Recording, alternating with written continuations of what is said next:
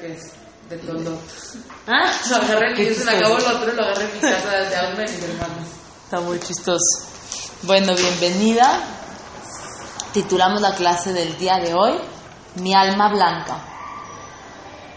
La verdad es de que ahorita sí, son como días que uno no, no sabe ni por dónde empezar a hablar. O sea, acabamos de salir de Yom Kippur, el ayuno, y ya, hoy de repente la vida otra vez ya normal, ¿no? Todo andando, ya, y hasta cierto punto como que uno se queda hacia dónde, ¿no? No sabemos cómo volvernos a in- incluir en nuestra vida, por decirlo así, porque estamos como que fuera. Ahorita volver a entrar a nuestra vida, a nuestra rutina, que no es del todo rutina, ¿no? Porque ya otra fiesta, pero intentar mantener todo esto que adquirimos, porque aunque es triste, o sea, que de repente nada más hayan sido así dos, tres días de conexión y así, ya después como que, como si nada y la vida vuelve a la normalidad, cosa que no queremos, queremos que un año diferente, una persona diferente, un alma distinta, y ahorita la sensación del Yehudi es como esa novia que va saliendo de su casa con el vestido blanco.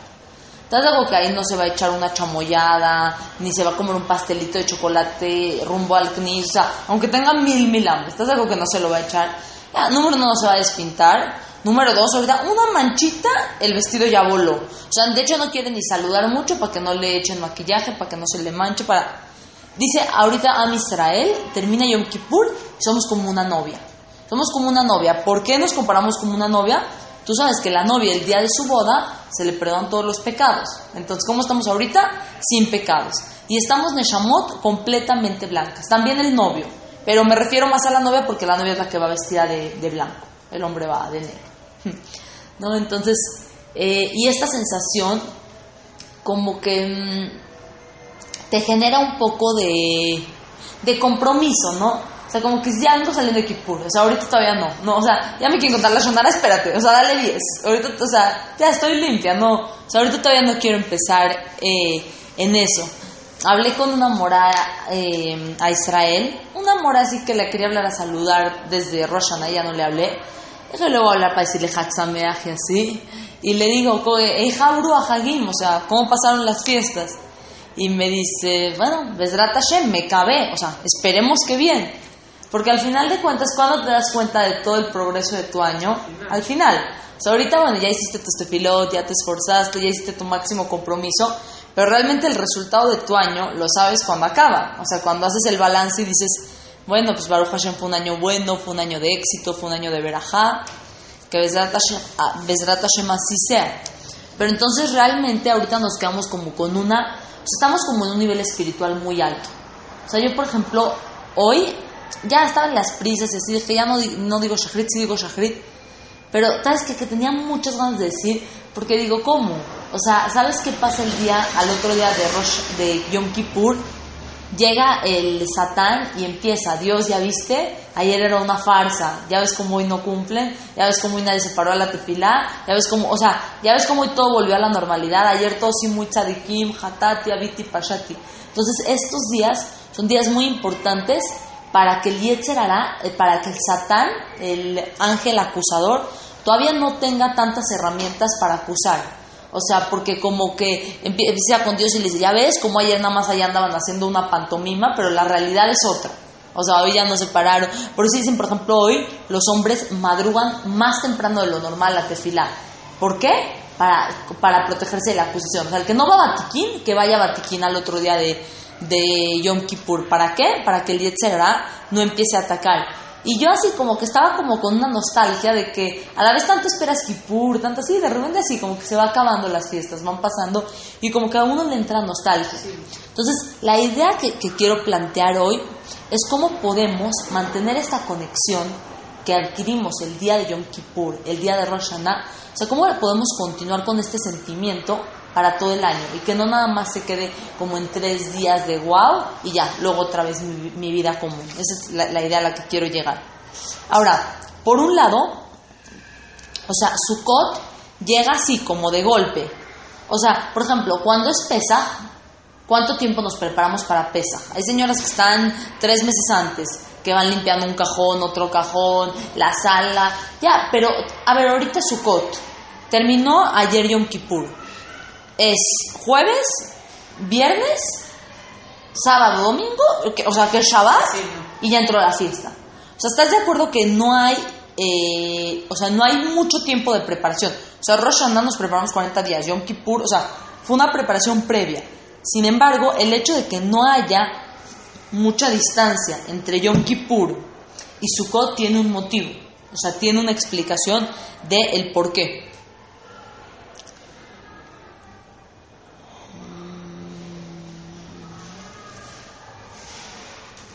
O sea, dice, apenas nos estamos, o sea, ya nos recuperamos del ayuno y así, y de repente ya estamos con todas las prisas de construye el azúcar, compra las, eh, los arbataminim, por ejemplo, ustedes con los dulces del knis, esto, el otro, o sea, estás así, decora el azúcar, en tu casa también hacen azúcar, ¿no? Desde Hashem vamos a ir con, con los de la escuela.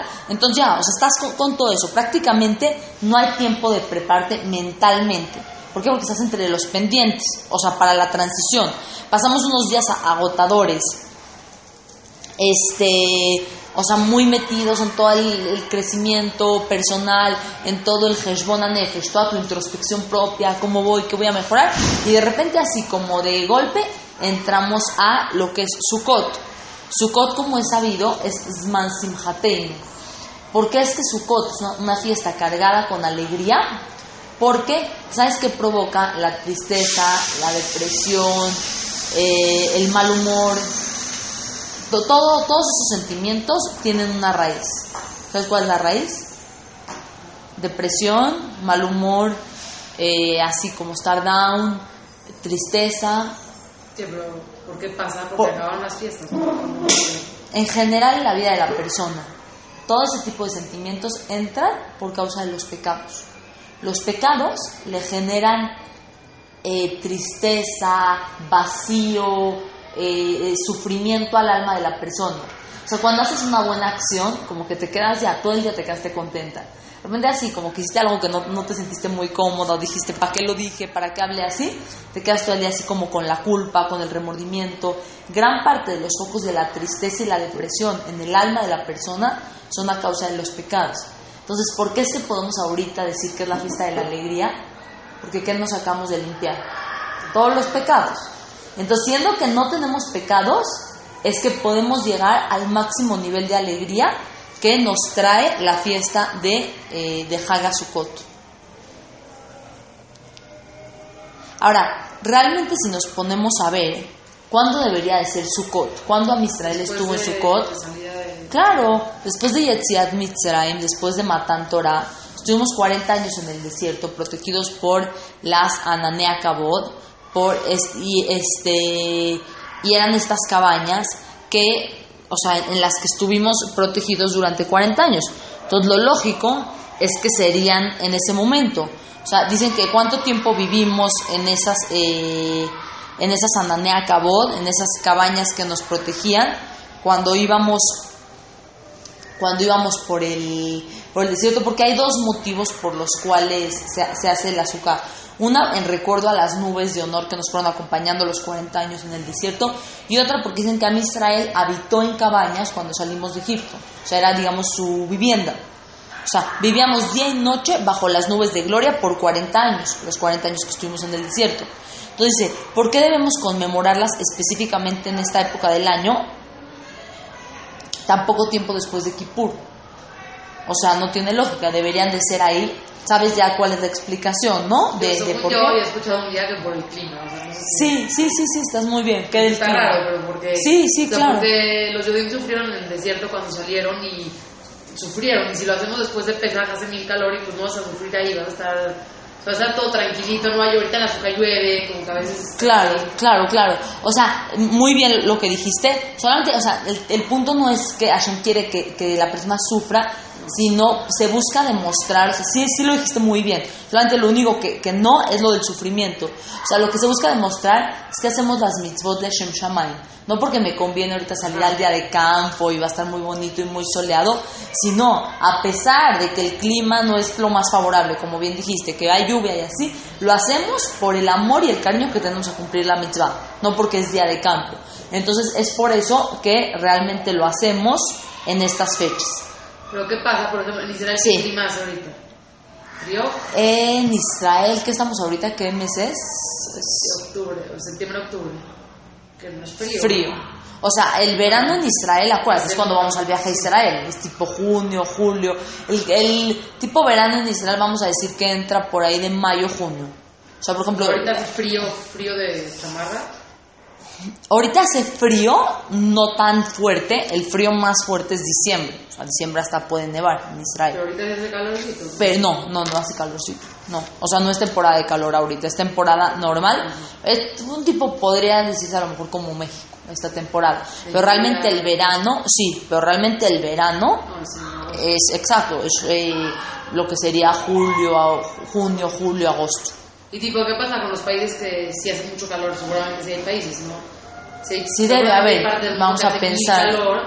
Déjame pensar, por ejemplo, a ver, mi En hermana. Argentina, por ejemplo. Es lo que estaba tratando de pensar en Argentina. Les digo allá, ahorita, eh, ellos son al revés de nosotros. Entonces, Ellos el calor, no, pero ahorita no están en calor. El, el, ahí el verano es diciembre, enero. Ahorita no están No, con... porque marzo es frío, ¿no? Marzo es la nieve allá. ¿no? No, no julio, No. agosto nieve. Su época más fría, según yo, es mayo, junio, julio. Por ahí, sí. Por eso. Pero ahorita no están en calor. Calor porque yo he estado allá. Allá el verano es de enero a marzo. O sea, no es ahorita tampoco. Entonces, ¿dónde? En ningún lado, no. Si tiene no sé, está interesante la pregunta. Si hay, o sea, si hay un lugar que haga mil calor y esté de él y salir a las calles. Sí, bueno, igual así se cumple porque pues, ya así se quedó estipulado, ¿no? Pero yo creo que todo nuestro, o sea, todo Hutzlaret, o sea, todos los que estamos fuera de Israel, vamos con la fecha de Israel, pero ahorita en sí en Israel, o sea, ya me entendiste, vamos sobre de eso, sí, igual como Morida Tal y Mashiva Ruach, así, vamos siempre al de Israel, que es donde, o sea, digamos, la patria de Israel, y a pesar de que estamos en Hutzlaret, lo hacemos de acuerdo al, al clima que nos toque. Pero está interesante, voy a verificar eso de si en algún lugar toca calor porque está interesante la pregunta. Sí, realmente es donde más la sentimos. Sí, acá sí y todo. es el día del frío, así del congelador y ahí tú metida. Sí, bastante. Es cierto. Ahora, en Bereshit 30 tenemos la, la historia, la parte de, de la Torah, cuando Rachel fue bendecida con un hijo.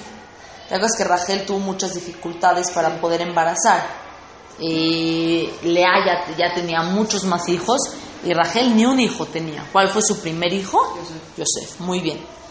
Y bueno, esos años para Rachel fueron años difíciles, ¿no? Llenos de tristeza, de vacío, de mucho sufrimiento, de mucha tefilá. Y ya dice, cuando finalmente nació su hijo, ¿cómo le puso? Yosef. Y está muy, muy, muy, muy interesante y muy profundo lo que vamos a ver ahorita. Yosef viene de la palabra leosif. Leosif es agregar.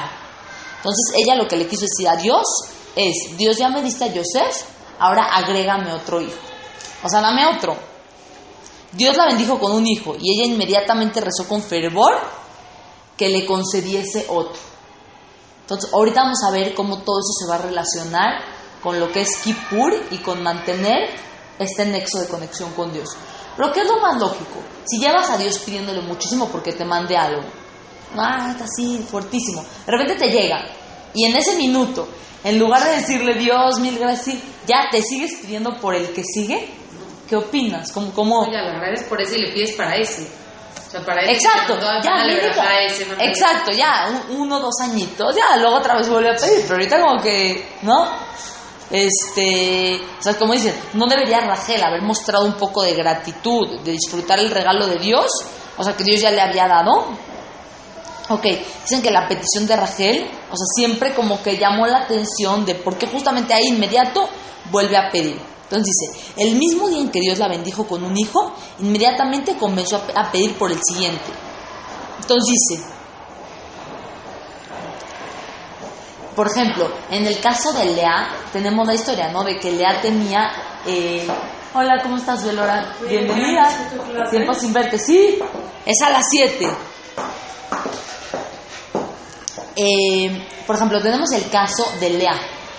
Iban a ser 12 tribus. ¿Cuántas mujeres habían? Cuatro. ¿Cuántos le tocaban a cada... A cada... Exacto. 3, 6, 9, 12. Exactamente.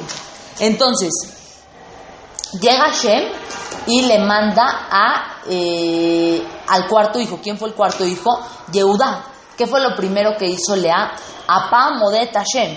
Ahora sí voy a agradecer a Dios porque este hijo ya no sentía que me correspondía. O sea, los otros tres eran como parte de mi paquetito. Pero ya en el cuarto, Hashem ya, exacto, como que ya no siento que yo me lo... O sea, ya no siento que yo me lo merecía. Entonces, apa modet Hashem. Ahora sí, es que esta vez voy a agradecer a Dios, ¿no?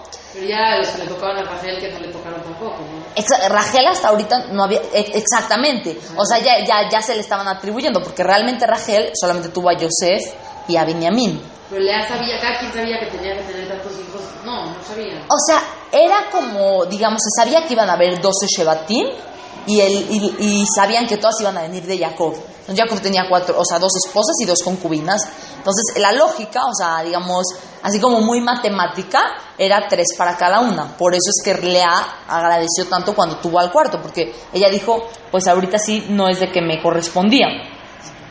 ¿Ok? Entonces dice, si recibes un regalo tan preciado de Dios como un hijo, deberías estar colmada de, colmada de felicidad. Si Rachel realmente seguía preocupada por sus problemas de fertilidad, entonces podía haber esperado un año o quizás dos años para empezar a rezar nuevamente. O sea, si todavía ella quería seguir teniendo hijos, o sea, que estaba preocupada por ese problema, entonces probablemente, y que se esperen un tantito, ¿no? Ok. Y fíjate qué- bonita está la respuesta, es un mensaje para toda la vida, esta respuesta. Rachel se acercó enormemente a Dios gracias a sus dificultades. Muchas veces en la vida nos acercamos a Dios en los momentos más difíciles. Si ustedes a mí me preguntan, ¿cuándo ha sido mi temporada más cercana a Dios en mi vida? Cuando me quería casar. Ya. O sea, hoy en día, no, no digo Hasbe Shalom que estoy lejos, ni mucho menos. Pero no estoy tan cerca como estaba en esa época. O sea, mis tefilot, mi conexión, mi vida era, o sea, era así como, así con Dios. Y hoy en día también, de- de- desde otra perspectiva, desde otra forma. Pero cuando tienes una- un piquito que te mueve. Claro, pero irónicamente esas dificultades de la vida son las que muchas veces nos hacen estar más relacionados con Dios. Hay veces cuando todo va muy enorme así, dale Dios, ahorita no te necesito, ahorita está todo bien, te, te llamo cuando te necesite, ¿no? Entonces, realmente, em, lo, que, lo que nos vino a enseñar Rachel es de que ella, por esta dificultad de que no podía embarazar, estuvo tan conectada con Dios que en el momento que tuvo al hijo, no era que no quería agradecer a Rachel, pero no quería perder ese nivel de conexión que había logrado por la dificultad alcanzar con Dios, no lo quería dejar y entonces se mantuvo en su misma postura como si todavía no tuviera, por decirlo así, ya pidiendo por el que sigue, como para que este contacto y este nivel de, de fervor que tenía hacia Dios por la dificultad no se le bajara. Porque cuando es por gratitud, hay veces se te puede bajar un poquitito. O sea, sí, le agradezco a Dios, así, pero ya se te baja el fervor. Pero cuando tienes la necesidad de una dificultad, ahí es cuando la, insistencia y la persona está como en su máximo nivel de, de, conexión con Dios. Dicen, ella gritó, lloró y rezó. Incluso provocó o sea, la ira de, de su esposo Jacob, que le dijo, o sea, que, que le dijo a Jacob, dame hijos. Y Jacob le dijo, ¿acaso yo soy Dios? O sea, dice, cuando sus, sus deseos finalmente se hicieron realidad, ella solo tenía un mensaje para Dios. ¿Cuál era su mensaje? No voy a dejarte ir. Hashem, esto que alcancé, esto que alcancé en los días de Yom, de no te voy a dejar ir. Tú me acercaste a ti, tú me hiciste rogar, tú me hiciste llorar, tú me hiciste desgarrarme internamente. O sea, ¿para qué? Para que me concedieras esa necesidad que tanto pedía y aferrarme a ti como nunca lo había hecho. O sea, Rachel dijo, nunca encontré un nivel de tanta conexión contigo, Dios, más que en la dificultad, más que en el problema, más que en lo difícil. No voy a dejarte ir. Claro, pero aquí ya no tenía un problema, porque ya tenía un hijo, o sea, no, que tener 10 hijos, o sea, me dice como que... Claro, pero muy bien, muy bien. Es que ella aquí ya no estaba rezando por el problema, estaba rezando porque no quería perder este nivel de conexión que alcanzó con Hashem. ¿Me entiendes? O sea, por decirlo así, ya no era de que ella estaba enfocada en el problema, pero siguió pidiendo como si estuviera en el problema porque no quería perder el nivel. ¿Ya me entendiste? No rezas igual cuando tienes el problema que cuando ya se resolvió. Ella lo que no quería perder era este nivel de conexión. Entonces, a pesar de que ya me lo arreglaste, Dios, y ahorita estoy feliz y todo, voy a seguir pidiendo como si no lo tuviera. O sea, esa, es la, profundidad del mensaje. Realmente ya no tenía el problema, bien dicho. Entonces dice, eh, Entonces dice, voy a seguir rezándote como si nada hubiera ocurrido. Voy a seguir pidiéndote por ese hijo que tanto quería. Nunca había estado tan cercana a ti como cuando estaba en necesidad. Y sin importar lo que haya cambiado en mi vida, no quiero perder esa conexión. Aquí ella ya no estaba pidiendo por el problema, ella estaba pidiendo porque no quería perder su conexión tan alta que había alcanzado con Dios. Y eso tiene una gran relación con, con el día Yom Kippur. El día Yom Kippur todas alcanzamos un nivel espiritual distinto al que tenemos durante todo el año. Pero ¿cuál es el objetivo ahora? Ahora viene Sukkot, no tenemos tiempo de pensar, entramos rápido al azúcar, pero sin embargo vamos a ver cómo el hecho de entrar tan así, tan de golpe al azúcar directito con todos los pendientes, nos va a hacer mantener este nivel espiritual que alcanzamos en los días de Yom Kippur, pero desde una perspectiva diferente.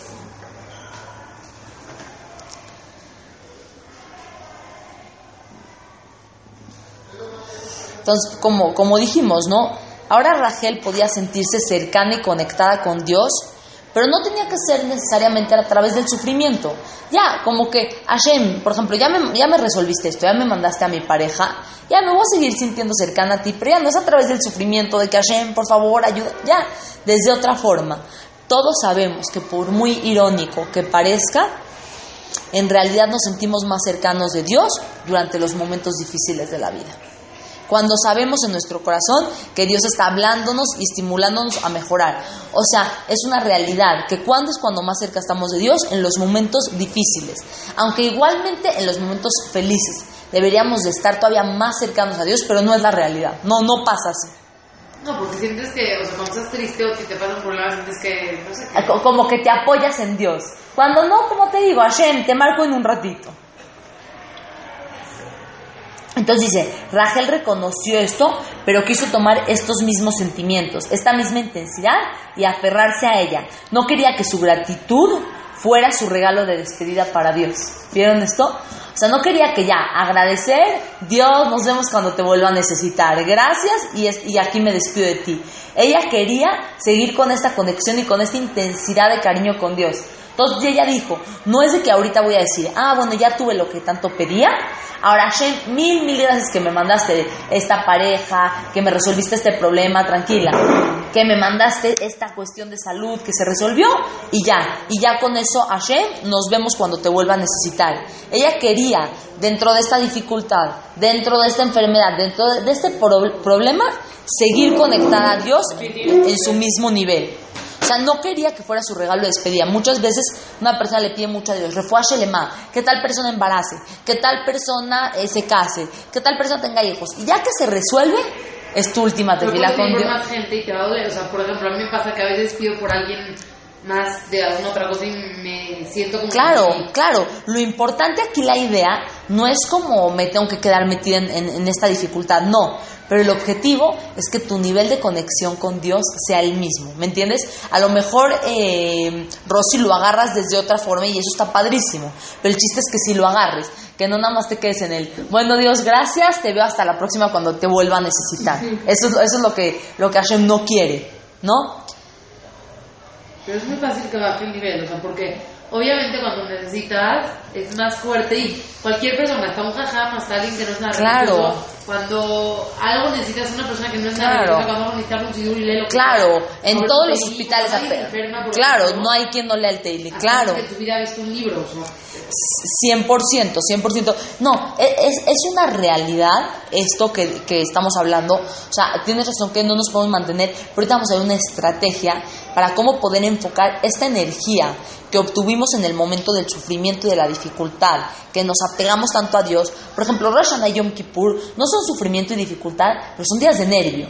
O sea, me están juzgando, están escribiendo mi próximo año. O sea, son días que a través de esa tensión y de ese nervio logras un nivel espiritual muy, muy alto. Entonces vamos a ver cómo vamos a enfocar esta misma energía que ya traemos, pero ahora en el sentido de Sukkot, ahora en el sentido de la alegría, pero para no bajarla de nivel. Eso es lo que vamos ahorita a tratar de entender ya con, con la conclusión. Y sí, como dice Rachel, no le voy a decir Dios, gracias por las bendiciones, ahora me voy a olvidar de ti y me voy a encerrar en mi propio ocupado pequeño mundo. O sea, ya media hora, ya que me lo mandaste, ahí nos vemos y ya vuelvo a mi realidad. Rachel quería que él estuviera con ella durante los buenos momentos, tal como lo había hecho durante los momentos difíciles. O sea, Rachel lo que quería con Dios era, quiero seguir contigo apegada, Así como estuve cuando te rogué por un hijo, así como estuve cuando rogué porque tal persona embarazada, así como rogué cuando tal persona tuvo un accidente y estamos pidiendo refuerzo lema, así quiero seguir, igual de conectada con Dios, obviamente no a través de la dificultad, pero sí con la misma intensidad, sí con el mismo fervor y con el mismo eh, apego a Dios.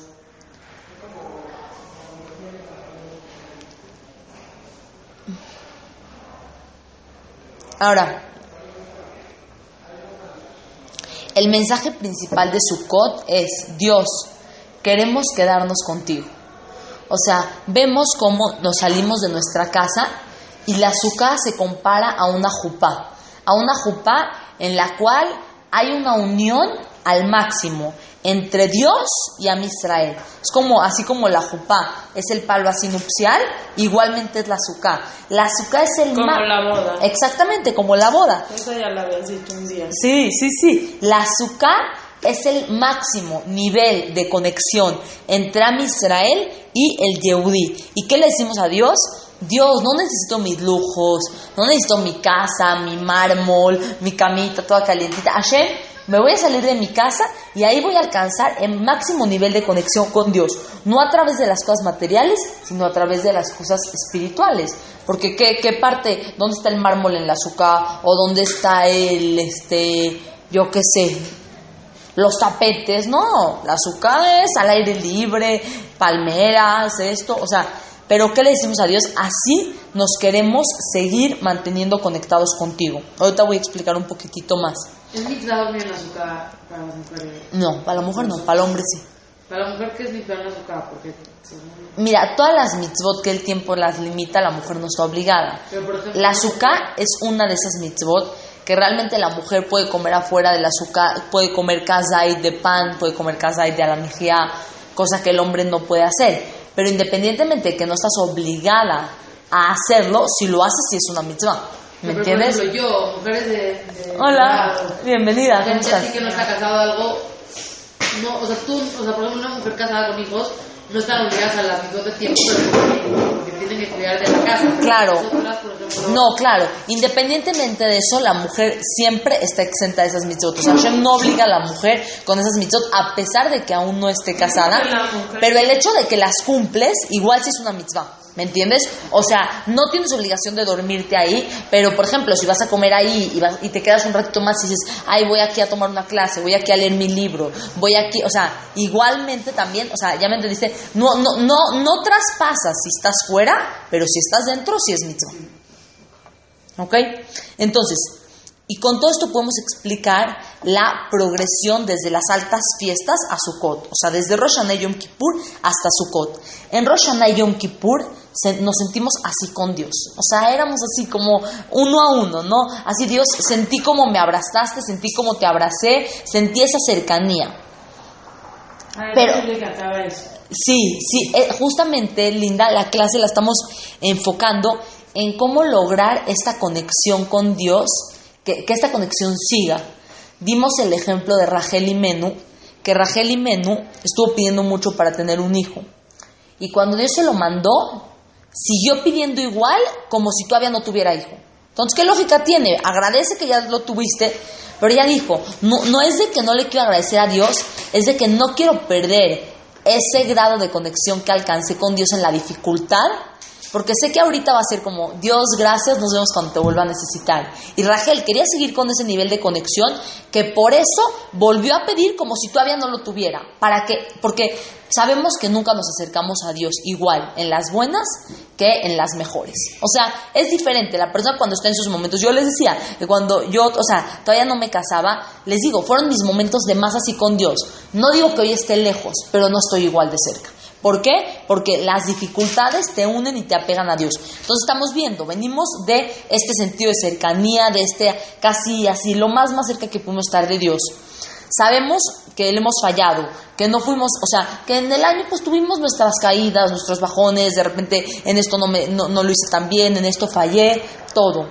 Ayunamos, pasamos un día completo en el Beta Knesset y, y rogamos el perdón de Dios ¿Para qué tanto pedimos el perdón de, de, de Hashem? Para tener un mejor año entrante. Para que este año que venga, venga con verajá, venga con atzlajá, venga con salud. Este, y en todas las lágrimas y todo esto que hicimos, nos sentimos, o sea, realmente así con Dios.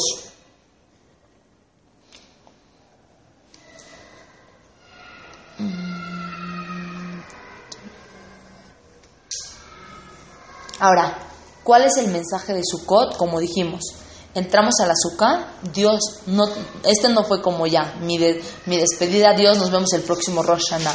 Eso es muy importante. No creer que ya el próximo Rosh Hashanah, Dios, ahí te vuelvo a saludar. El próximo Yom Kippur. El mensaje de Sukkot es Dios, queremos quedarnos contigo. No dejamos Yom Kippur como una sensación de alivio de que, ah, ya, acabó Kippur, Dios, ahí nos vemos después.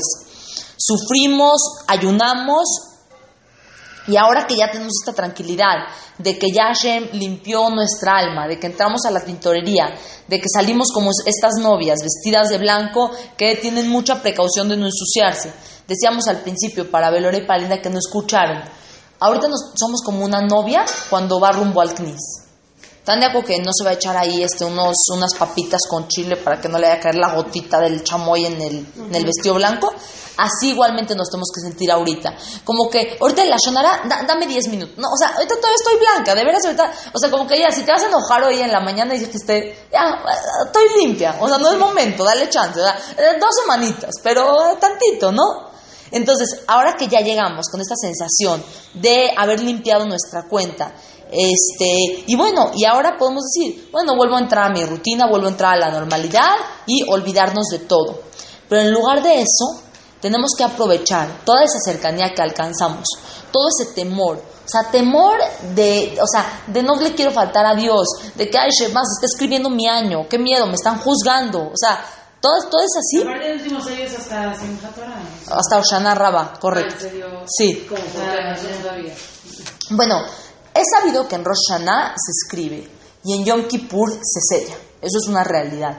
Sin embargo, Oshana Rabba es el día en el que Dios mete las cartas ya de todos nuestros decretos que ya están selladas y las manda a que se empiecen a, a poner en práctica. Entonces, todavía, todavía tenemos como esta oportunidad de estos días de alegría que vamos a enfocar este temor ahora para convertirlo en la alegría de Sukkot hasta que las cartas se manden, porque hasta cierto punto, amén, hasta cierto punto las cartas todavía están en manos del jefe. No eres en alegría, o sea, ¿no? O sea, Exacto. En amor lo que ahorita, ahorita lo que vamos a ver es cómo vamos a convertir todo este temor y toda esta reverencia que tuvimos Yom Kippur y Rosh Hashanah para convertirla en la alegría. Es sabido, Sukkot Zman Simchatenu es el tiempo de nuestra alegría. Entonces vamos a ver cómo vamos a llegar a transformar esto para todavía poder meter algunos, algunas así como acotaciones al pie de página a nuestros decretos. ¿Ok? Entonces vamos a convertir todo este temor, lo vamos a transformar en amor. La persona termina Yom Kippur y salimos confiados en que Hashem nos ha perdonado y nos ha concedido la oportunidad de tener un año más de vida. Así se debe sentir la persona. Nadie debe sentir, ay no, Dios no me habrá perdonado. No, una persona debe pensar en su mente y en su corazón Porque estás purificada tu alma. Claro, porque ya tú hiciste tu máximo esfuerzo, tú hiciste tu mayor eh, esfuerzo en estos días de eh, en estos días de Rosh Hashanah y Yom Kippur y la persona, su sentimiento innato y natural debe ser Hashem me perdonó y me regaló la oportunidad de un año más de vida. Ahora, queremos aferrarnos a esa sensación de cercanía, pero no en, no en el atemorizante sentido del día del juicio, sino en el cálido sentido de vivir en la casa de Dios, que es la azúcar. Entonces, ¿qué vamos a hacer? Este sentimiento, entonces no es de que ahorita, bueno Dios, te veo el próximo año. Rachel quería seguir con esa conexión a pesar de que ya tenía un hijo. Entonces, en lugar de decir, bueno, Hashem, te veo el, pro- te veo el próximo año y ahí volvemos a checar qué onda con las cuentas, no, ese temor que sentimos por el día del juicio y por nuestros decretos, ahora lo vamos a convertir en un, en sentimiento de amor, de que ahora estamos en la casa de Dios, platicando con Él. Ahora se puede decir que ya estamos más en confianza. O sea, ya como que los días de Rosh y Yom Kippur eran más nervio, ahorita ya es un poquito más alegría, más tranquilidad. Pero dentro de la casa de Dios no vamos a perder esa conexión. Ahora, tal como las nubes de, Dios, que son las que vienen a representar al azúcar, Zeher Leananea Kabod, tal como esas nubes nos abrazaron y nos protegieron durante 40 años en el desierto, cuando íbamos eh, de nómadas en el desierto caminando, nosotros también queremos tomar esta íntima sensación de cercanía que fue despertada con la justicia divina y ahora la queremos utilizar en un sentido de amor y de mantenernos abrazados con Dios. O sea, Dios, me acerqué a ti en Rosh Hashanah en Yom Kippur con nervios, con tensión, con preocupación, cómo va a salir mi juicio. Ahora, ese mismo temor que sentí y ese mismo grado de conexión, ahora lo voy a utilizar para que Dios me abrace en su casa. ¿Para qué? Para entrar al azúcar. Pero no para perder ese nivel, sino para ahora ese temor enfocarlo en amor. ¿Se, ¿Se, entiende un poco la idea? Ahora, ¿se ve fácil? ¿Está fácil? No. ¿Están de acuerdo que cuando es el momento del nervio es más fácil, así como te unes a Dios? Por eso... Aparte de una sensación que, bueno, yo ya no la siento como antes. Ahorita me cuesta más trabajo hacer lo que antes hacía. Hace cuando ahorita rezar, yo, gracias, bueno, no puedo decir gracias a Dios, no siempre rezo, pero los últimos, o sea, siempre rezado de cuenta Shachrit y mi hija de cuenta. Ajá. O sea, no siempre. Sí, sí, o sea, esta temporada, por decirlo así. Llegar a ese Shachrit, mi hija casi diario, ir a hacer dijo, hoy no sé el trabajo que me costó decir Shachrit y mi hija. O sea, lo dije rayando el o sea... En el último minuto. O sea, ya no, no, no sé si, o sea, ya no...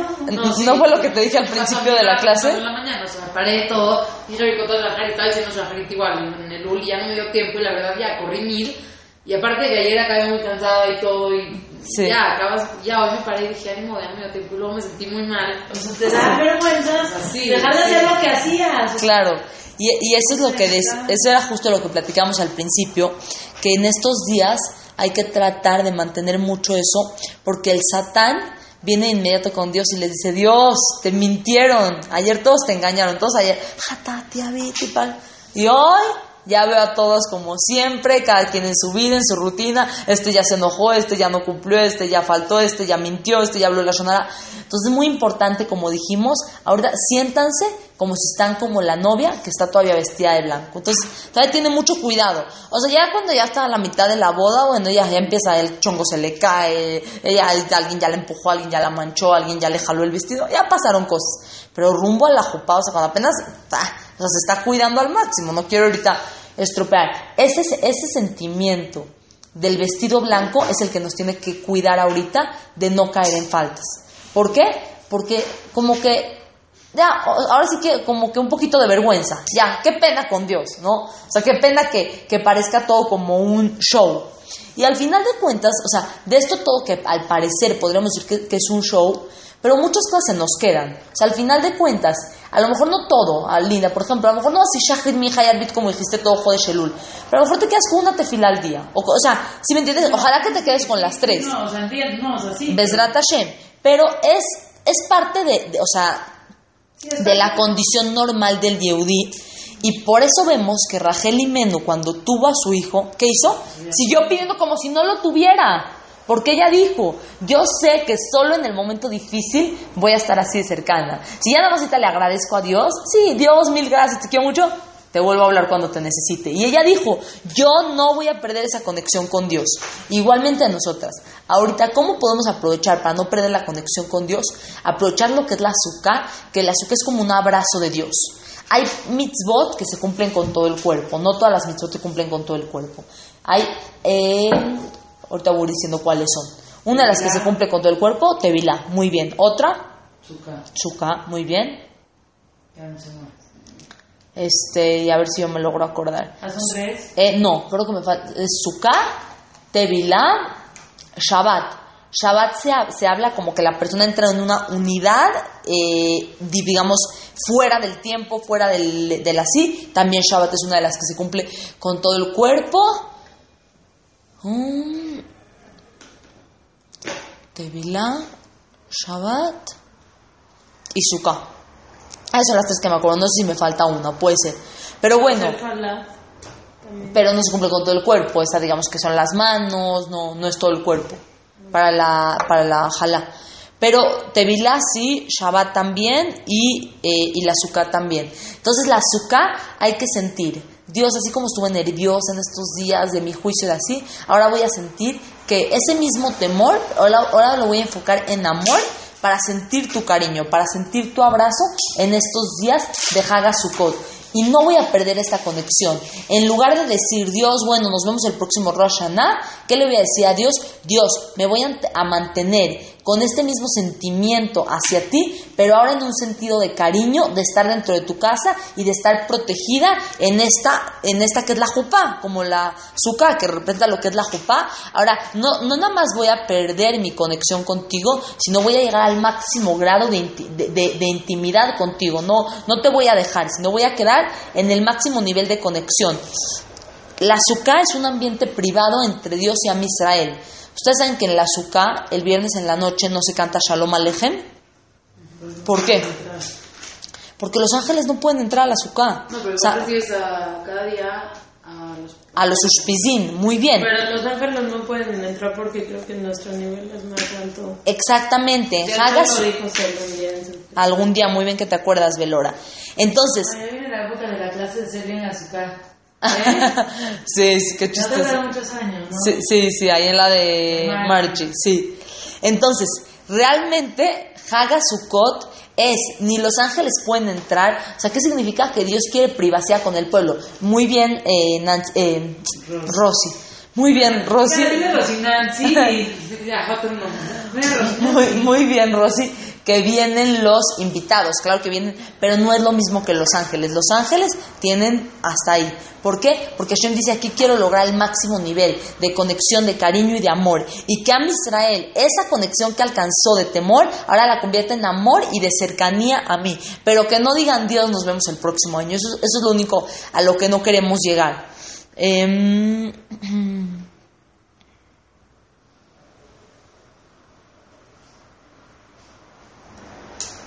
como dicen, el temor se ha acabado. O sea, ya pasa Kipur y como que ya, nos relajamos, la verdad. El juicio ya pasó. Ahora solamente queremos estar con Dios y no vamos a dejarlo ir. O sea, así como de repente esas fotos así de las dos manos que están tratando de alcanzar así y como que no llega la una a la otra, pero están haciendo el máximo esfuerzo, igualmente, ahorita estos días estamos así con Dios. No, no le digamos, bye Dios, no, hay que tratar de mantener esta conexión. ¿Y quién nos los enseña? Rachel Meno a través de este pasaje en la Torah nos enseña que ella siguió pidiendo como si no lo tuviera, porque dijo, Dios, sé que si ya ahorita me voy a relajar y así, en uno o dos años vuelvo a hacer conexión, Dios mándame un segundo hijo. Pero dijo, esto que alcancé, este nivel de conexión, lo quiero mantener para toda la vida. Y por eso es que ella seguía pidiendo como si no lo tuviera. ¿Qué tenemos que hacer entonces con estos días? Alcanzamos un máximo nivel de cercanía, de cariño, de amor, de entrega con Dios.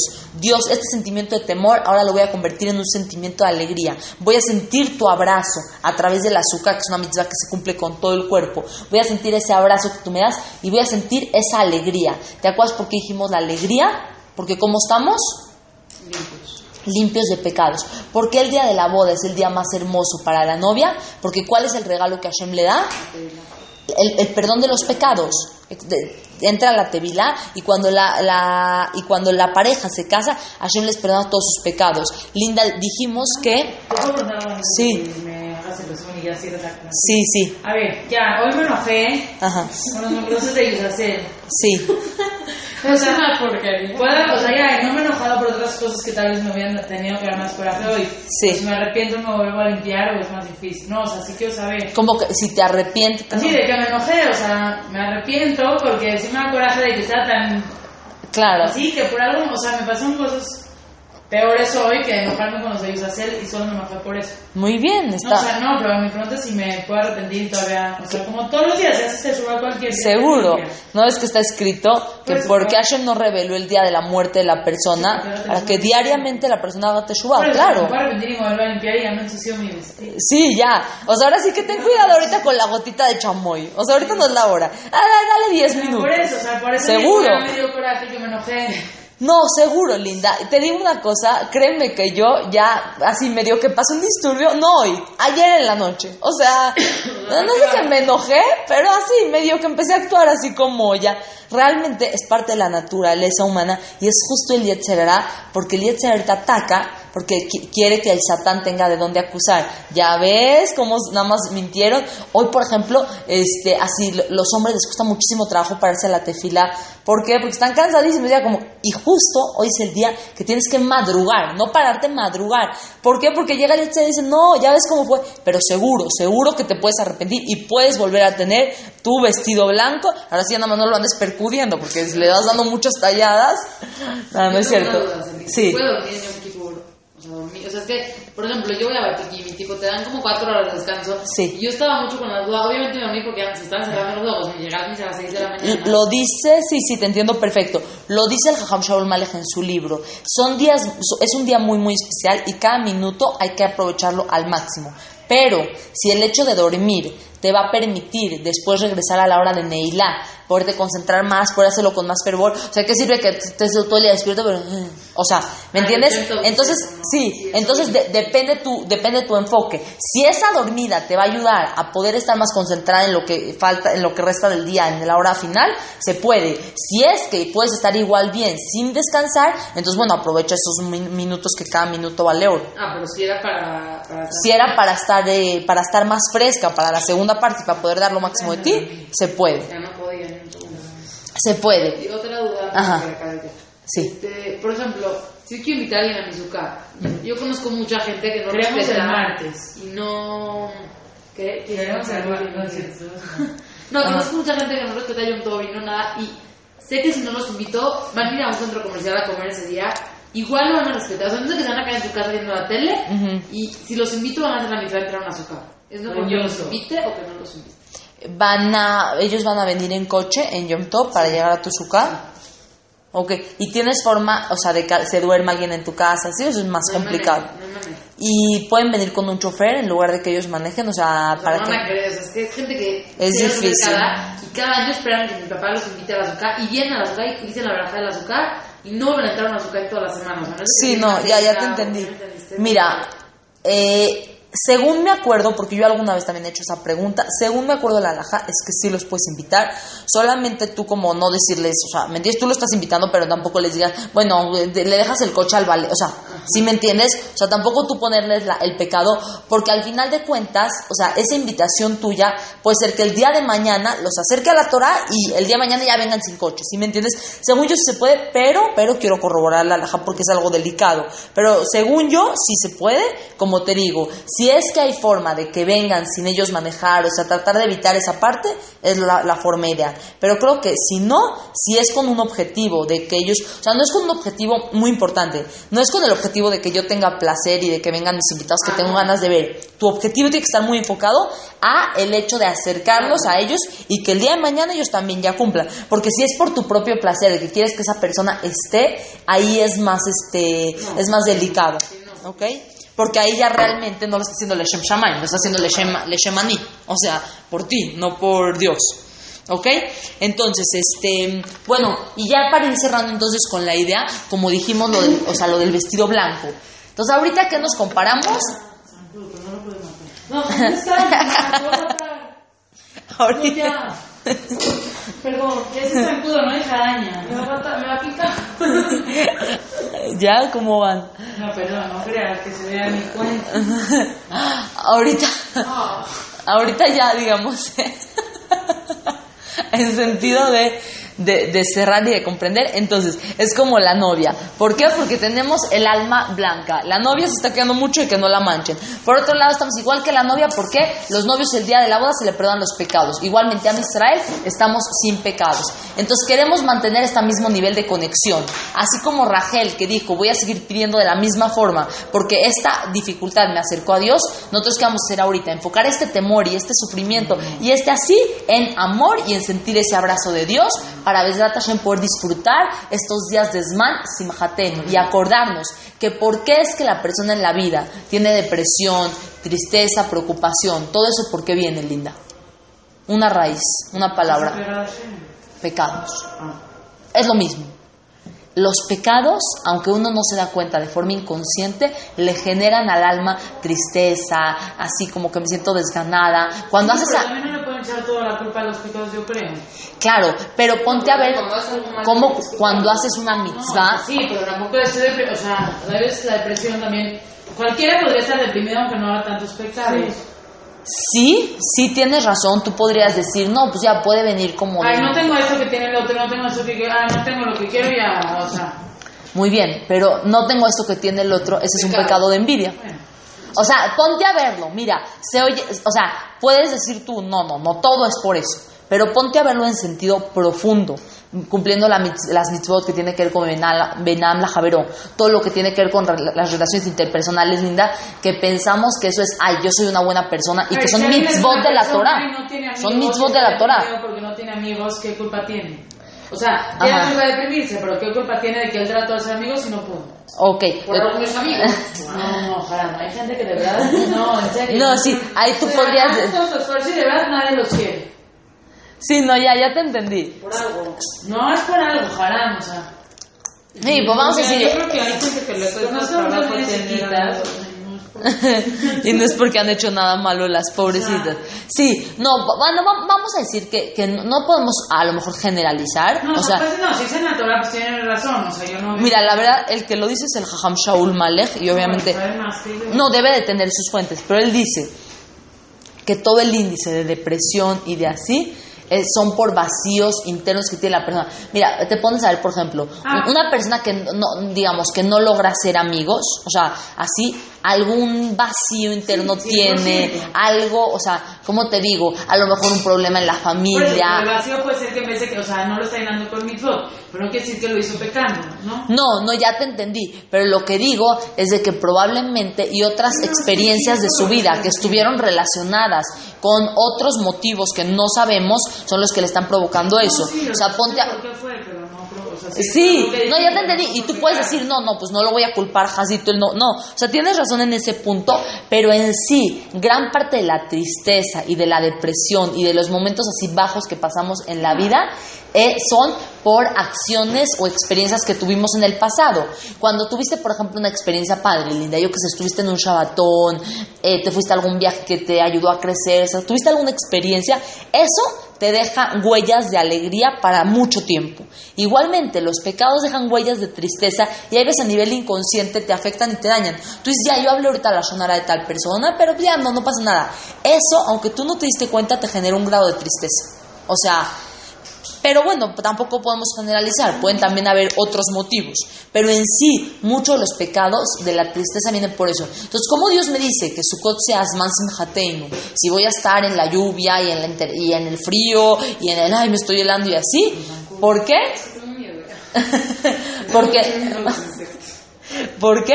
Porque no, no tengo pecados. Y el hecho de no tener pecados es lo que lleva a la persona al máximo nivel de, eh, de alegría. Exactamente. Que Besrat Hashem podamos disfrutar, Hatzameach para todas, y que Besrat Hashem tengamos pronto el Zehut de ver la Yagal Mashiach Tzidkenu, Bimera Amén.